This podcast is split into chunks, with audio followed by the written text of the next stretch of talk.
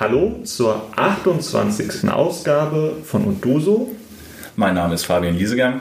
Meiner Raoul Taschinski und heute zu Gast ist Fabian Ehmann. Er ist Mitglied im Stadtrat in Mainz und Spitzenkandidat der Grünen Jugend für die kommende Landtagswahl 2021. Ja, und wir interessieren uns dafür, wie man eigentlich an diesen Posten eines Stadtrates kommt und was Fabian in seiner Freizeit macht, wie er in den letzten Jahren dahin gekommen ist und ja, was für Möglichkeiten man eigentlich hat als Stadtratmitglied. Ja, und ähm, das wird wahrscheinlich ein ziemlich spannendes Gespräch, weil wir eigentlich so in einen Prozess zum werdenden Landtagsmitglied einsteigen werden, uns den Wahlkampf mal berichten lassen, wie das so läuft. Und äh, wir wünschen euch viel Spaß bei der Folge. Wie immer gilt, wenn ihr Fragen und Anregungen habt, schreibt gerne eine E-Mail an den Stadtjugendring Mainz. Ich glaube, das war alles, was wir im Vorhinein sagen wollen und euch viel Spaß mit der Folge. So, herzlich willkommen, Fabian. Du bist unter anderem Stadtratsmitglied und der Spitzenkandidat für die Landtagswahl der Grünen Jugend. Daraus schließe ich mal, dass du nicht erst seit gestern in der Politik bist, sondern schon ein bisschen länger. Und erzähl doch mal, was ähm, hat dich da hingeführt und wo waren deine Anfänge? Ja, genau. Vielen Dank auch für die Einladung an den Stadtjugendring, an äh, Raoul und Fabian. Und ähm, ich habe ähm, komme ursprünglich auch aus Mainz, deswegen bin ich auch der Stadt und äh, Mainz äh, sehr verbunden und ähm, ich habe 2012 ähm, Abitur gemacht in Mainz am Gutenberg-Gymnasium und danach entschieden, erneuerbare Energien zu studieren in Birkenfeld am Umweltcampus. Das ist im Hunsrück, so ein ganz kleiner Campus mit umweltbezogenen Studiengängen. Und mh, mm, mein Papa war auch schon äh, bei den Grünen davor und deswegen war ich schon vom Haushalt so ein bisschen vorgeprägt, sage ich mal. Ähm, und ich habe dann entschieden, vom, na, quasi mein Wissen, was ich vom Studiengang habe, so irgendwie in die Politik reinbringen zu wollen und bin dann Anfang 2014 äh, den Grünen und der Grünen Jugend auch beigetreten. Ja, und seitdem hat sich das eigentlich so alles entwickelt. Ich wurde dann bei der Grünen Jugend ziemlich schnell gefragt, äh, wie das so ist, wenn man bei einer Jugendorganisation Mitglied wird, ob man dann nicht äh, für ein Amt kandidieren will. Und dann äh, bin ich in den Beirat gekommen und in den Landesvorstand und habe mich dann auch in Mainz bei den Grünen engagiert. Ähm, und ja, so ist es quasi auch gekommen, dass ich ähm, das letzte Jahr bei der Kommunalwahl auch für die Grüne Jugend für den Stadtrat kandidiert habe in Mainz, ähm, weil ich da einfach zwei Themen auch voranbringen wollte. Das eine war die Jugendpolitik und die Jugendbeteiligung und das andere ähm, ist eben Umweltschutz und Klimaschutz. Jetzt äh, hat man natürlich ja mehrere Parteien ursprünglich mal zur Auswahl als die Grünen. Du hast gesagt, du hast Umwelt Technik studiert? Erneuerbare Energien. Erneuerbare Energien. Kam dann erst der Sprung zur Grünen oder warst du schon vorher irgendwie von dieser Partei begeistert? Ja, begeistert würde ich jetzt nicht sagen, aber ich habe ja gesagt, mein Papa war schon seit irgendwie Mitte der 80er oder Anfang der 80er, also fast bei der Parteigründung ist er irgendwie Mitglied geworden und ähm, deswegen war ich da schon ein bisschen so vorgeprägt und ja, für mich war irgendwie der Schritt so logisch, weil auch die Grünen einfach mit diesem, sag ich jetzt mal, mit der Kernkompetenz oder dem Markenkern Umwelt und Klima und Energiepolitik äh, da schon sehr naheliegend waren und deswegen ähm, habe ich dann den Schritt gewählt und habe es bis jetzt auch nicht bereut. Deine Aufgaben und deine Mandate gleichzeitig sind ja immer so ein bisschen gewachsen. Also je länger du in der Partei warst, umso mehr hast du dich engagiert. Das war ja am Anfang wahrscheinlich noch während, also neben dem Studium. Und wie hat sich das denn einfach vom Zeitumfang her entwickelt? Also ist das jetzt immer noch eine Nebensache oder nimmt das in deinen Tagesplan so viel Zeit ein, dass du eigentlich gar nichts anderes mehr machst? Ähm ja, du hast schon recht. Also das entwickelt sich ja so mit der Zeit. Also am Anfang ist man dann einfach, äh, sage ich jetzt mal, Mitglied und dann äh, wird man irgendwie in ein Gremium gewählt bei der Grünen Jugend und dann trifft man sich, weiß ich nicht, einmal im Monat am Wochenende und plant äh, Seminare oder Fortbildungen für die Mitglieder und äh, ja, und irgendwie mit der Zeit wird das dann immer mehr, weil ich weiß nicht, also man auch irgendwie mehr Spaß daran hat und irgendwie auch sich neue Aufgaben setzt und neue Ziele setzt irgendwie, wo man sagt, das will ich aber mal machen oder das will ich erreichen oder da will ich mal mitarbeiten und dann nimmt das irgendwie immer mehr Raum ein. So. Und am Anfang habe ich das so neben dem Studium eigentlich alles nebenher gemacht, aber bis jetzt ist es immer noch so, dass alles, was ich in der Politik mache, quasi ein Ehrenamt ist. Also das Stadtrat. In Mainz ist ein Ehrenamt oder ähm, einfach die Mitarbeit jetzt bei der Grünen Jugend der, auf der Landesebene, das ist alles ein Ehrenamt, aber ähm, man kann schon sagen, dass es äh, sehr zeit, ein sehr zeitumfassendes Ehrenamt ist, weil man einfach auch immer gucken muss, wie kann ich das mit meinem Beruf vereinbaren. Ich habe jetzt gesagt, ich habe erneuerbare Energien studiert im Umweltcampus und dann habe ich danach noch einen Master in Energiewirtschaft gemacht in Darmstadt und den letztes Jahr abgeschlossen und arbeite jetzt als ähm, Projektentwickler in der Windenergie und das ist mein Hauptjob. Und da muss ich natürlich gucken, wie kann ich diese ganzen Ehrenämter mit einem Hauptjob und man hat ja auch noch eine Freundin oder man hat eine Familie oder sowas, wie kann man das irgendwie alles unter einen Hut bringen? Und deswegen ist es schon sehr, äh, sag ich mal, aufwendig, das auch immer die ganzen Termine zu koordinieren und zu jonglieren. Und ich denke, alle, die irgendwie engagiert sind, äh, die kennen diese Herausforderung, die das so mit sich bringt, äh, das Ehrenamt. Ähm, und deswegen äh, ist es nicht mein Hauptberuf, aber äh, es nimmt schon sehr viel Zeit ein, dass ich quasi immer gucken muss, dass ich alles unter einen Hut kriege und dass ich auch quasi die Aufgaben, die da irgendwie anfallen, auch erledige. Und natürlich ist das so, dass dann auch irgendwie andere Dinge so ein bisschen unterm Radar, unters Radar dann fallen. Du hattest eben gesagt, also die, das Studium korreliert ja irgendwie mit deiner politischen Tätigkeit, also es gibt genau. da ja einen Zusammenhang. Und fühlst du dich durch die Erkenntnisse, die du im Studium gewonnen hast, in dieser politischen Tätigkeit bestätigt? Und ist das ein kurzer Weg von wissenschaftlichen Ideen bis hin zur Politik und bis hin zur Umsetzung dann am Ende? Ja, ich fühle mich schon bestätigt in dem, was ich mache, weil ich eigentlich äh, merke auch, dass es immer äh, von Vorteil ist, wenn man quasi die Dinge, über die man diskutiert, ähm, die Dinge, die man äh, äh, auch in die Politik bringt, auch äh, versteht. Also ich habe immer so den Anspruch gehabt, auch die Themen, die ich bearbeite, auch wirklich so zu verstehen äh, und mir auch quasi ein, ein Wissen anzueignen, was ich dann in die Politik einbringe. Und das hat sich eigentlich bis jetzt immer ganz gut bewährt, weil bei der Grünen Jugend, äh, wir haben uns auch immer so als ein Verband verstanden, der quasi auch politische Bildung äh, für junge Leute ermöglichen und leisten will. Also wir werden ja auch als politische Jugendorganisation vom Land gefördert dafür, dass wir einfach politische Bildung machen. Und das ist äh, in der DNA von der Grünen Jugend eigentlich ganz gut verankert, dass man immer guckt, äh, dass man sich ein Thema setzt, über äh, das man sich weiterbilden will. Und dann lädt man sich Expertinnen eben ein und macht Workshops mit denen. Und im Idealfall kann man dann das Wissen, was man daraus generiert, dann eben auch in die Politik einbringen und umsetzen. Und dasselbe, denselben Anspruch habe ich auch quasi mit meinem Studium. Also ich bin schon immer so jemand, der die Dinge, die er voranbringen will, auch so verstehen will in seiner Gänze, ähm, damit man auch weiß, an welchen Hebeln man ansetzen muss, um Dinge voranzubringen und zu verändern.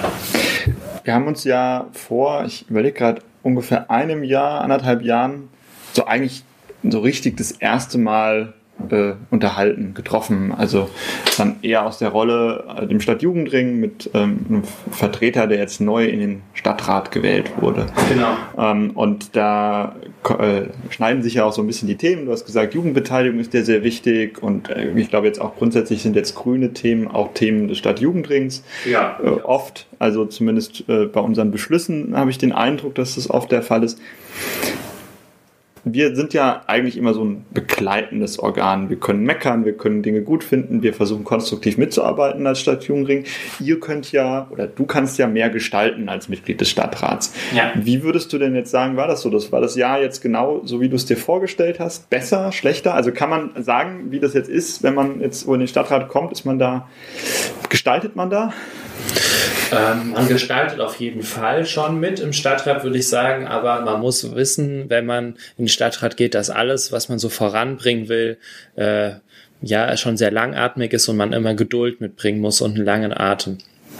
Ähm, natürlich gestaltet man mit. Also wir haben jetzt gerade heute hernach die Haushaltssitzung, wo wir den Haushalt im Stadtrat diskutieren. Äh, und äh, Fraktionen können da ja auch Änderungsanträge stellen und da sieht man schon ganz klar, äh, welche Schwerpunkte kann man setzen und wo kann man auch Geld einsetzen in der Stadt. Also wir haben das ja auch, dass wir im Jugendhilfeausschuss jetzt schon zweimal den Haushaltsentwurf quasi so vordiskutiert haben und äh, da kann man schon gestalten. Aber wenn man jetzt quasi eine eigene Agenda auch hat, so zum Beispiel wie ich mir das Ziel gesetzt habe äh, vor der Kommunalwahl, ich möchte die Jugendbeteiligung voranbringen und da meine ich wirklich auch Jugendbeteiligung für die Zielgruppe Altersgruppe, sagen wir mal 12 bis 14 bis 20. Das ist ja auch was, was wir uns mit Stadtjugendring teilen. Und ich habe schon gemerkt, ähm, dass das natürlich eine eher langatmige Geschichte ist und eine, ähm, äh, ein Ziel ist, wo man einfach viel Ausdauer mitbringen muss. Und da muss man halt irgendwie, muss man sich halt eine Strategie er, ähm, erarbeiten, dass man auch diese Ausdauer quasi immer beibehält und sich immer Ziele setzt, wie man dieses Ziel erreichen kann. Ähm, deswegen ist es auch immer wichtig, dass man die Zusammenarbeit mit zwischen den Parteien und aber auch dem Stadtjugendring als Organ oder als Mitglied im Jugendhilfeausschuss immer sucht, weil ich auch immer denke, man muss für seine für das Ziel, was man jetzt hat, zum Beispiel, wir möchten ein Jugendbeteiligungskonzept ganz konkret erarbeiten für die Zielgruppe 14 äh, bis 18 oder 20, dass man da sich ein Bündnis äh, sucht, die an einem Strang ziehen und dann wirklich auch äh, äh, vorangehen und die Verwaltung überzeugen, dass das ein wichtiges Thema ist. Hättest du vor einem Jahr gedacht, dass das so lange dauert?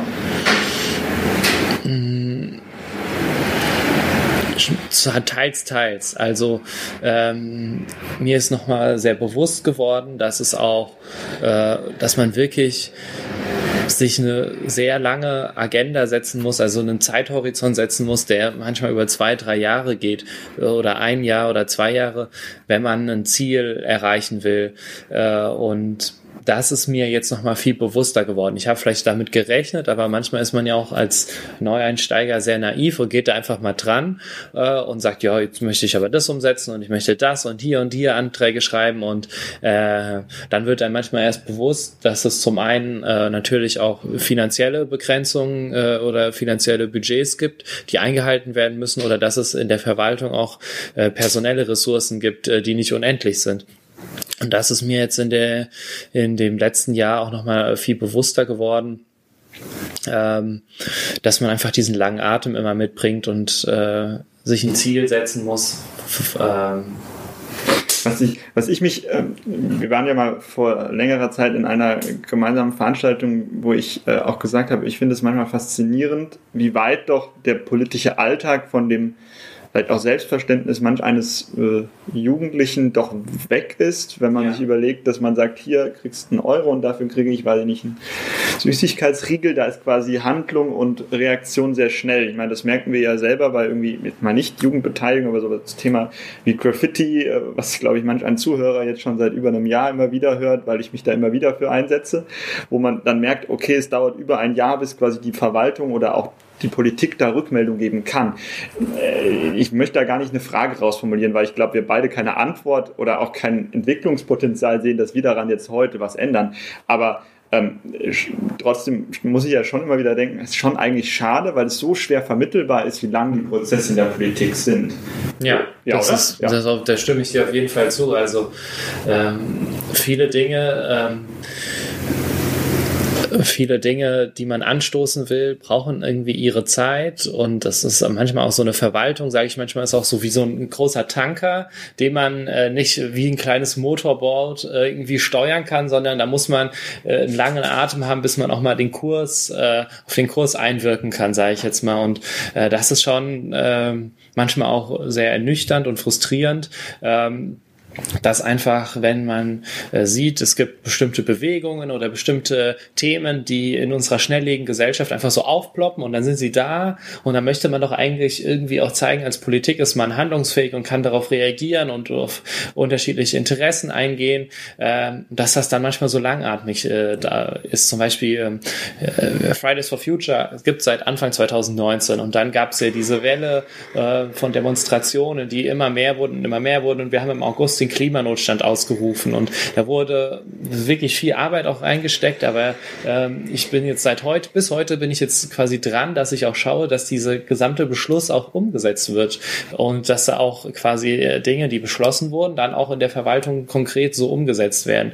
Und äh, man muss einfach sehen, so quasi von der ersten oder zweiten Fridays for Future Demo bis jetzt äh, sind äh, anderthalb Jahre mindestens vergangen oder noch mehr. Und ähm, in der Verwaltung äh, sind wir, ist man man jetzt quasi jetzt auch daran, diese gesamten Dinge dann jetzt auch umzusetzen und äh, quasi mit Leben zu füllen. Und daran sieht man einfach, dass man immer diese Ausdauer braucht, um einfach auch seine, seine Ziele, die man mitbringt, zu verfolgen. Jetzt haben wir hier zwei interessante Sachen. Also das eine, diese Verwaltung, wo du dich gerade engagierst, und das andere hast du gerade genannt, diese Protestbewegung, die, diese, genau. Aktions, äh, diese Aktionssache. Und was du eben sagtest, dass äh, diese, diese Bildungsarbeit auch zur DNA der grünen Jugend gehört. Mhm. Äh, was erwartet denn einen Jugendlichen, wenn er, wenn er zur grünen Jugend geht? Also welche Möglichkeiten hat er, sich in seinen Sachen auszudrücken?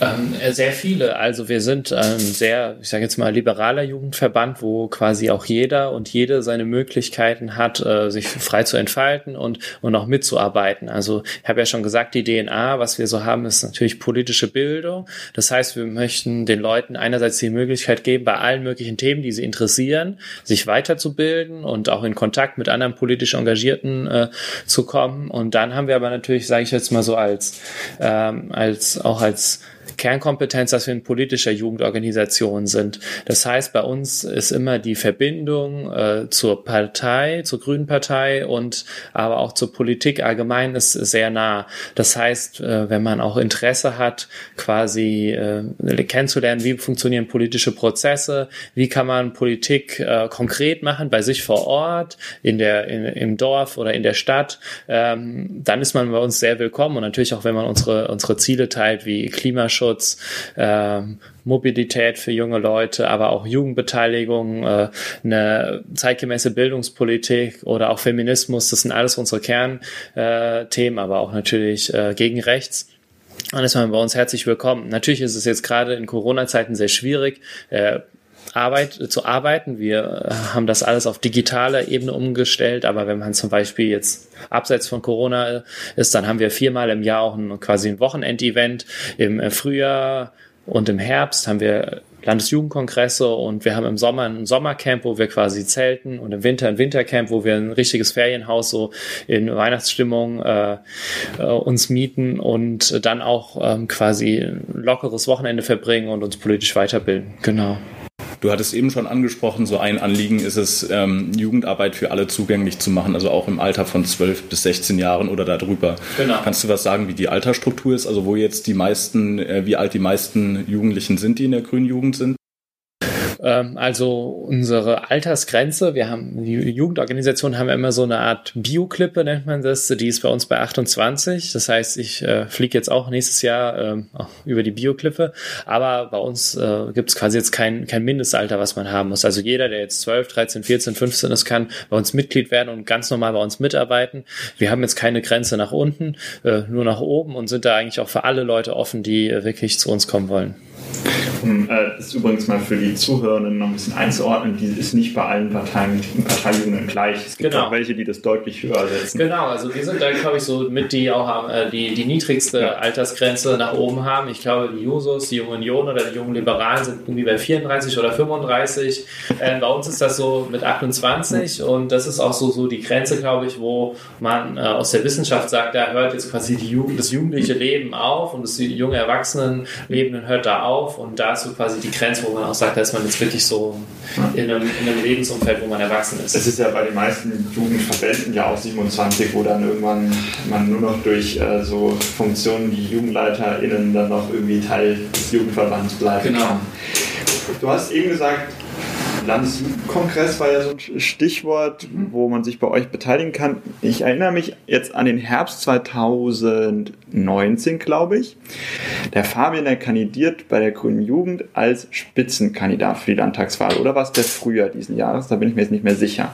Was, glaube ich, unsere Zuhörende äh, interessieren würde, ist, wie passiert denn jetzt diese innerparteiliche Demokratie? Kommt es denn dazu, dass man am Ende auf so einer Landesliste auf irgendeinem Platz mhm landet. Genau, wie kommt es dazu? Also ähm, bei den Grünen und bei der Grünen Jugend ist es quasi so politische Kultur, dass bei jeder Landtagswahl die Grüne Jugend einen mehr oder weniger aussichtsreichen Listenplatz auf der Landesliste äh, überlassen bekommt. Ähm, und das ist so, wie gesagt, gehört zur Kultur, aber das ist auch nicht bei jeder Partei so. Also das haben wir uns auch über die Jahre erarbeitet, aber gehört auch sicher mal so zur Kultur der Grünen zu sagen, wir möchten immer auch jungen Leuten die Möglichkeit geben, in die Politik zu gehen und wir möchten auch quasi, dass die junge Generation bei uns eine Vertreterin oder einen Vertreter, mindestens eine Vertreterin oder einen Vertreter hat, die quasi auch die junge Generation auf der Liste vertritt. Man möchte ja auch wirklich auch alle Generationen ansprechen und jetzt nicht quasi nur Leute auf der Partei, auf der Landesliste haben, die sag ich mal, über 40 oder 45 sind. Ähm, genau. Und das heißt, es findet bei innerhalb der grünen Jugend immer ein quasi demokratischer Prozess statt, ähm, dass man äh, erstmal natürlich guckt, wer hat denn überhaupt Interesse ähm, äh, oder Zeit und Lust. Ähm, ähm, äh, dafür zu kandidieren oder dafür äh, kann sich das vorstellen. Und äh, dann ist es ganz normal so, dass auf einer Mitgliederversammlung quasi wie der Vorstand gewählt wird, äh, diese Person dann äh, ein Votum bekommt. So heißt das bei uns immer. Und das war bei uns im Winter, im Dezember 2019. Da hatten wir unsere Landesmitgliederversammlung und haben den Vorstand eben auch neu gewählt, aber eben auch dieses Votum vergeben äh, für die Landesliste zur Landtagswahl nächstes Jahr im März. Und äh, darauf habe ich dann kandidiert und habe das dann auch bekommen. Genau. Gibt es denn für diese Kandidatur bzw. für diese Posten, die damit verbunden sind, spezielle Coachings? Und hast du danach eine Betreuung oder wirst du da mehr oder weniger ins kalte Wasser gestoßen und probierst dich dann aus in dieser, in dieser Position? Äh, also ein spezielles Coaching habe ich jetzt eigentlich nicht, würde ich sagen. So vieles, ich habe ja gesagt, das ist alles Ehrenamt, was ich bis jetzt gemacht habe, habe ich mir halt quasi so über mein allgemeines Interesse an Politik und meine Lust, wirklich auch Politik zu machen, angeeignet. Also man würde nicht mehrere Stunden am Tag oder viele Stunden in der Woche jetzt Arbeit und Leidenschaft da reinstecken, wenn man keinen Spaß äh, hätte, da wirklich was bewegen zu wollen. Deswegen habe ich mir das alles so angeeignet. Ähm, aber und auch über Erfahrungen, Erfahrungen einfach gesammelt über die Zeit. Ähm, aber ich gucke natürlich schon, dass ich äh, immer ein bisschen an mir arbeite, wie ich quasi auftrete oder wie ich eine Rede halte auf einem Parteitag, ähm, weil das natürlich auch wichtig ist, um Leute für seine Ideen oder seine Personen oder seine Programme zu begeistern. Und ich habe jetzt aber bis jetzt noch nie mir so ein, so ein Coaching genommen, wo ich gesagt habe, ich möchte jetzt äh, jemanden bezahlen, dass er mir beibringt, äh, dass ich eine gute Rede halte. Das ist bis jetzt noch nicht passiert. Aber ich habe immer schon Leute quasi, denen ich vertraue und äh, wo ich dann quasi sage, hey, äh, können wir uns mal treffen und über, über meine Rede drüber gucken und die mal durchgehen und dann guckst du mal, wie, wie ich rede oder wie ich wirke. Ähm, das habe ich schon gemacht, aber ich habe jetzt niemanden mich professionell dafür coachen lassen. Aber es ist auch schon so, dass innerhalb der Partei äh, wir Leute haben, die natürlich mehr Erfahrung haben und jetzt auch schon im Landtag äh, fünf oder zehn Jahre äh, sind. Und äh, wenn ich mal Feedback äh, haben will, dann frage ich auch die Leute und die geben mir dann auch mal Rückmeldung. So ist das bis jetzt immer gelaufen. Jetzt haben wir ja gerade eben gerade so ein bisschen zusammen zusammengekramt, wie man dann Kandidat der Grünen Jugend wird, indem ja. man da gewählt wird auf einer Veranstaltung. Das dauert ziemlich lange, wenn man überlegt, habt 2019, die Wahl sind 2021. Das ist also spannend, wie lange auch so Vorläufe sind. Ja, das ist auf jeden Fall. Man muss aber auch dazu sagen, dass es auch ein bisschen an, äh, an ja, Corona lag, hm. weil, nein, was heißt an Corona? Also die, ähm, unser Parteitag, wo ich jetzt äh, auf den Listenplatz 8 gewählt wurde, der war im August, aber der hätte ursprünglich eigentlich im Mai sein sollen. Und deswegen ähm, haben wir gesagt, wir brauchen schon einen guten Vorlauf vor dem Parteitag, der eigentlich im Mai gewesen wäre, ähm, damit äh, auch klar ist innerhalb der Partei, dass ich der Kandidat der Grünen Jugend bin und dass man das auch frühzeitig kommunizieren kann. Äh, weil innerhalb vor so einer Wahl findet auch innerhalb einer Partei immer, sage ich jetzt mal so, ein demokratischer Prozess statt, dass sich äh, Kandidierende vorstellen innerhalb der Partei und äh, äh ihre Ideen, ihre Programme und ihre Ziele vorstellen, die sie in so einer Landtagsfraktion einbringen möchten und da ist es immer ganz hilfreich, wenn man äh, möglichst auch früh klar macht, äh, wer für die Grünen Jugend kandidiert. Genau. Also das eine ist ja quasi der Prozess. Wahrscheinlich, ich weiß nicht, wie das bei der Grünen Jugend ist, ob man da auch dann mit anderen erst noch redet, hey, ich würde gern, naja, ich, ich würde zwar auch, aber ich mache dann doch lieber nicht. Also das ist wahrscheinlich ganz normal, wie halt Politik funktioniert, aber ja. es gibt ja auch quasi also vor einem Jahr quasi war ja vor allem der Grund, in den Stadtrat zu kommen, irgendwie Jugendbeteiligung war das Stichwort und irgendwie grüne Themen, wenn ich das so zusammenfassen kann. Was sind denn die Anderspunkte, warum du jetzt sagst, ich möchte quasi einen Step weitergehen. Wenn das weiter ist, ist einfach vielleicht auch einfach nur ein anderes, eine andere Ebene. Warum, warum Landtag? Ähm, also ich würde sagen, die Themen sind eigentlich fast ähnlich oder dieselben Themen. Also ähm, die Herausforderung ist einfach, weil ich auch gemerkt habe, also im Stadtrat ist es natürlich auch so, dass ich immer gesehen habe, dass Kommunalpolitik nicht für nur Erwachsene oder äh, ältere Menschen gemacht werden soll, sondern der in der Demokratie sollte es ja Anspruch sein, dass ein Parlament wirklich alle Generationen abbildet und repräsentiert. Wir haben ja wirklich eine repräsentative Demokratie. Und deswegen ist es aber auch schon wichtig, finde ich, dass in einem Jugendhilfeausschuss jetzt äh, auch neben dem Stadtjugendring, der ja auch die junge Generation vertritt, eben auch in der Politik wirklich äh, junge Leute sitzen, die dann auch die Interessen von jungen Leuten äh, vertreten, weil ähm, dieser Blickwinkel und dieses Verständnis, was wollen junge Menschen und welche Politik soll für sie gemacht werden, die geht, äh, ist, glaube ich, bei manchen älteren äh, Politikerinnen nicht mehr so vorhanden. Deswegen sage ich auch immer, wir brauchen da jemanden, wir brauchen da Vertreter von der jungen Generation, die ähm, die einfach in den Parlamenten sitzen. So und dasselbe, denselben Anspruch habe ich auch jetzt äh, im Landtag, äh, weil wir sehen auch in den letzten Jahren, seit der letzten Landtagswahl hat sich sehr viel getan. Wir haben viele Bewegungen, die von jungen Leuten äh, eben geprägt sind. Fridays for Future, Black Lives Matter, aber auch äh, feministische Bewegungen. Ähm, die auch ähm, im, in so einem Parlament repräsentiert sein sollen. Und deswegen ist es auch der Anspruch äh, oder mein Anspruch, eben diese Interessen auch eben ins Parlament zu bringen, dass wir sagen, wir machen, brauchen da jemand, der auch eine Klimaschutzpolitik macht, die die Interessen der jungen Generation von Fridays for Future mitdenkt. Oder wir brauchen auch jemanden, der eine Jugendpolitik äh, macht im Landtag und dafür sorgt, dass wir hier mit der Jugendbeteiligung auch voranbringen, äh, vorankommen.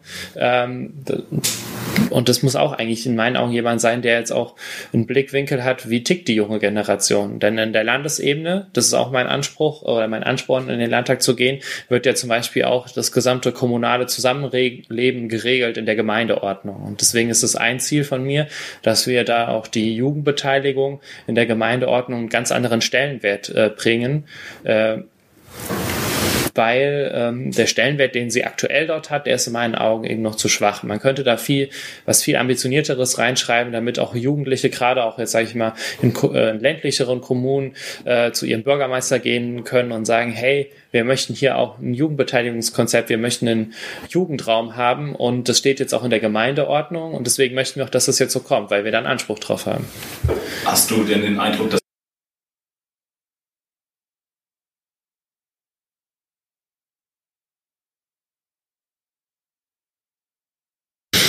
du meinst jetzt, äh, dass junge Leute auch in die Politik gehen. Ähm, das kommt auch sehr auf die Partei an, würde ich sagen, und auf die Kultur innerhalb der Partei. Also bei uns Grünen ist das schon so, dass wir auch immer den, so eine Kultur haben, auch junge Leute wirklich auch zu integrieren und ihre Interessen zu integrieren. Und wenn man als junger Mensch bei uns äh, auf einem Parteitag äh, ist oder auch auf einer Mitgliederversammlung bei den Grünen und da auch jetzt sagt, hey, wir möchten ähm, aber, äh, dass zum Beispiel bei Gebäuden mehr auf Klimaschutz geachtet wird oder wir möchten, dass äh, im Winterhafen nicht so streng kontrolliert wird oder wir möchten auch, dass Jugendliche in der Corona-Zeit, gerade in der Corona-Zeit, ihre Freiräume haben, äh, auch im öffentlichen Raum, dann wird man bei uns da nicht blöd angeguckt, sondern eigentlich unterstützt und das auch mitgetragen.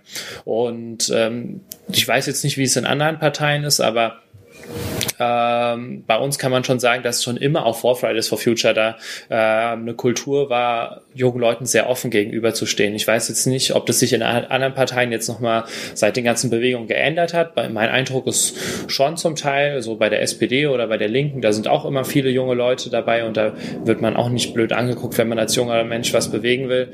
Ähm, ich weiß jetzt nicht, wie es bei so konservativeren Parteien aussieht. Aber hat sich jetzt die Fridays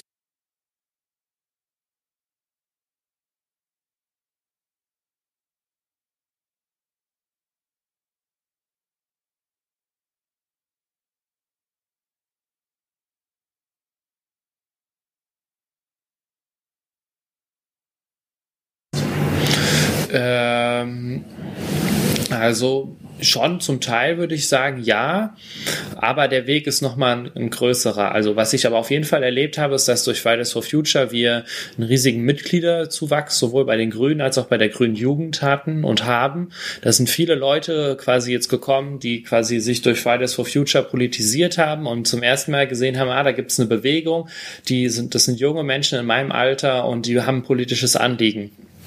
Und dann äh, beginnt bei vielen ja auch so ein Denkprozess zu sagen, hm, ich könnte mich ja auch äh, politisch einbringen und da ist so eine Jugendorganisation äh, der erste Schritt, weil es auch wirklich äh, sehr informell ist und auch keine großen Hierarchien gibt. Ähm, ähm, aber äh, ich denke, es wird sich jetzt zeigen, ähm, ähm, ob sich quasi, ob das auch so ein Trend ist, dass sich über die nächsten Jahre immer junge Leute quasi jetzt äh, auch Interesse haben, wirklich auch sozusagen auf kommunaler Ebene oder ähm, auch auf, auf Landes- oder Bundesebene möchte ich mal in Parlament äh, gehen, weil es auch mein, das Anliegen ist, von meiner Generation sehr vertreten zu sein.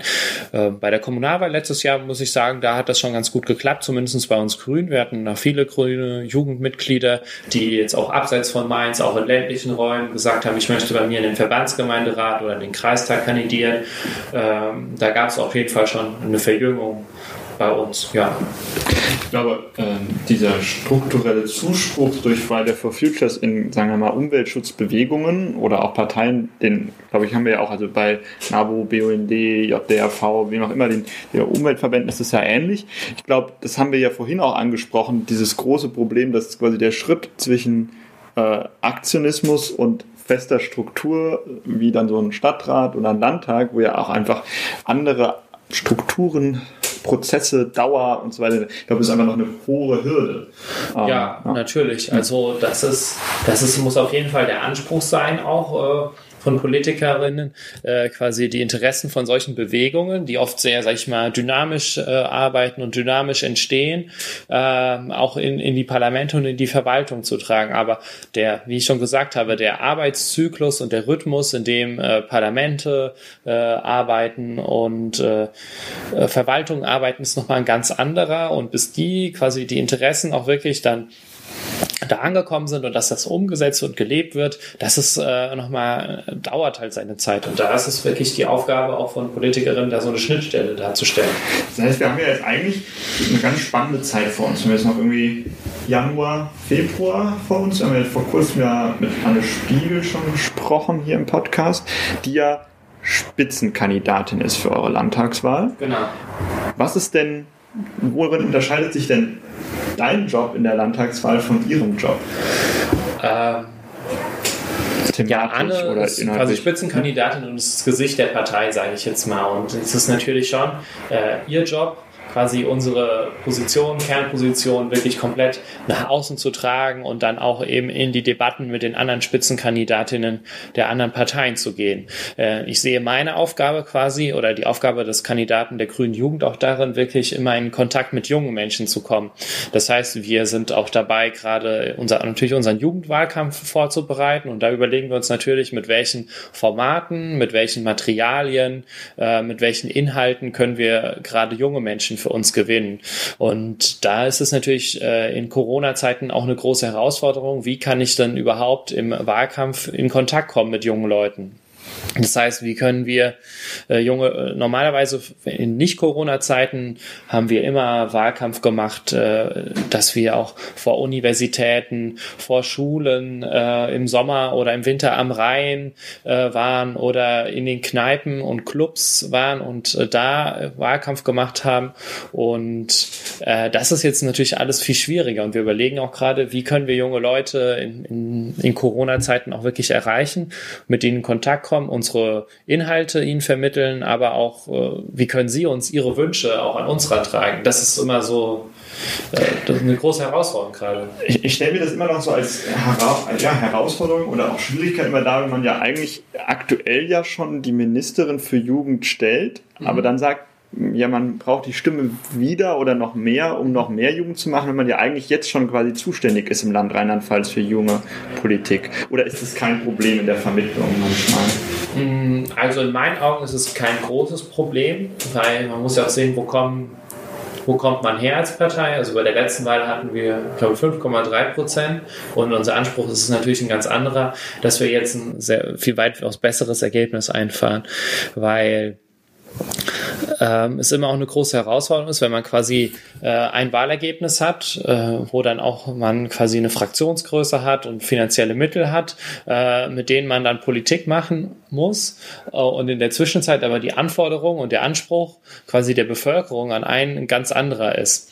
Oh, und deswegen ähm, versucht man natürlich auch vor einer Wahl immer äh, zu erklären, was haben wir in den letzten Jahren alles schon erreicht. Äh, aber es ist noch eine viel größere Herausforderung, eigentlich zu erklären, was haben wir denn noch vor und warum wollen wir dann gerne dafür die Unterstützung der Wählerinnen haben. Ähm, deswegen äh, ist in meinen Augen, wird man bei Wahlen nicht dafür gewählt, für das, was man, was man in der Vergangenheit erreicht hat, sondern für das wird man gewählt, was man in der Zukunft vorhat. Und dafür braucht man als Partei natürlich die größtmögliche Unterstützung aus der Sicht. Ja, also quasi mit mehr Stimmen kann man mehr Einfluss nehmen auf genau. die Politik im Land. Genau, genau. Was, was wäre denn, du hast eben gesagt, Jugendbeteiligung, was wäre denn das mehr im Detail in einem Themenbereich wo Kinder und Jugendliche sich äh, aufgehoben fühlen, was man quasi mit mehr grüner Partei im Land Rheinland-Pfalz erreichen könnte. Also, ich, mhm. Äh, ja, hast du da, also heißt es dann über Jugendparlamente oder?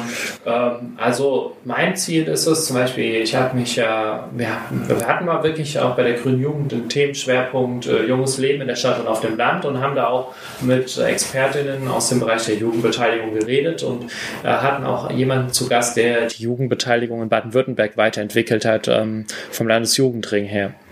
Und äh, in Baden-Württemberg haben die einen ganz anderen Passus für Jugendbeteiligung in der Gemeindeordnung stehen.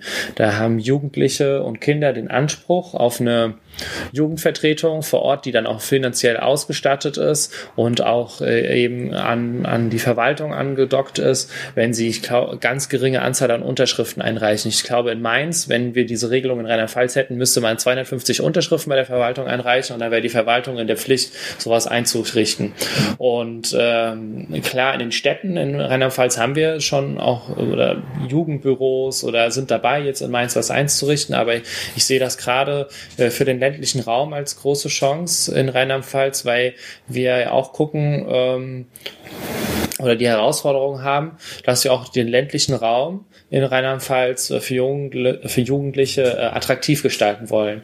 Das heißt, wenn wir so eine Regelung hätten, dann könnten Jugendverbände auf, in, in ländlichen Kommunen hätten es viel einfacher, eine Jugendvertretung einzurichten, äh, die dann auch äh, quasi ihre Interessen vertritt oder die ihnen auch Räume einfach bietet, dass man sich treffen kann und austauschen kann vor Ort.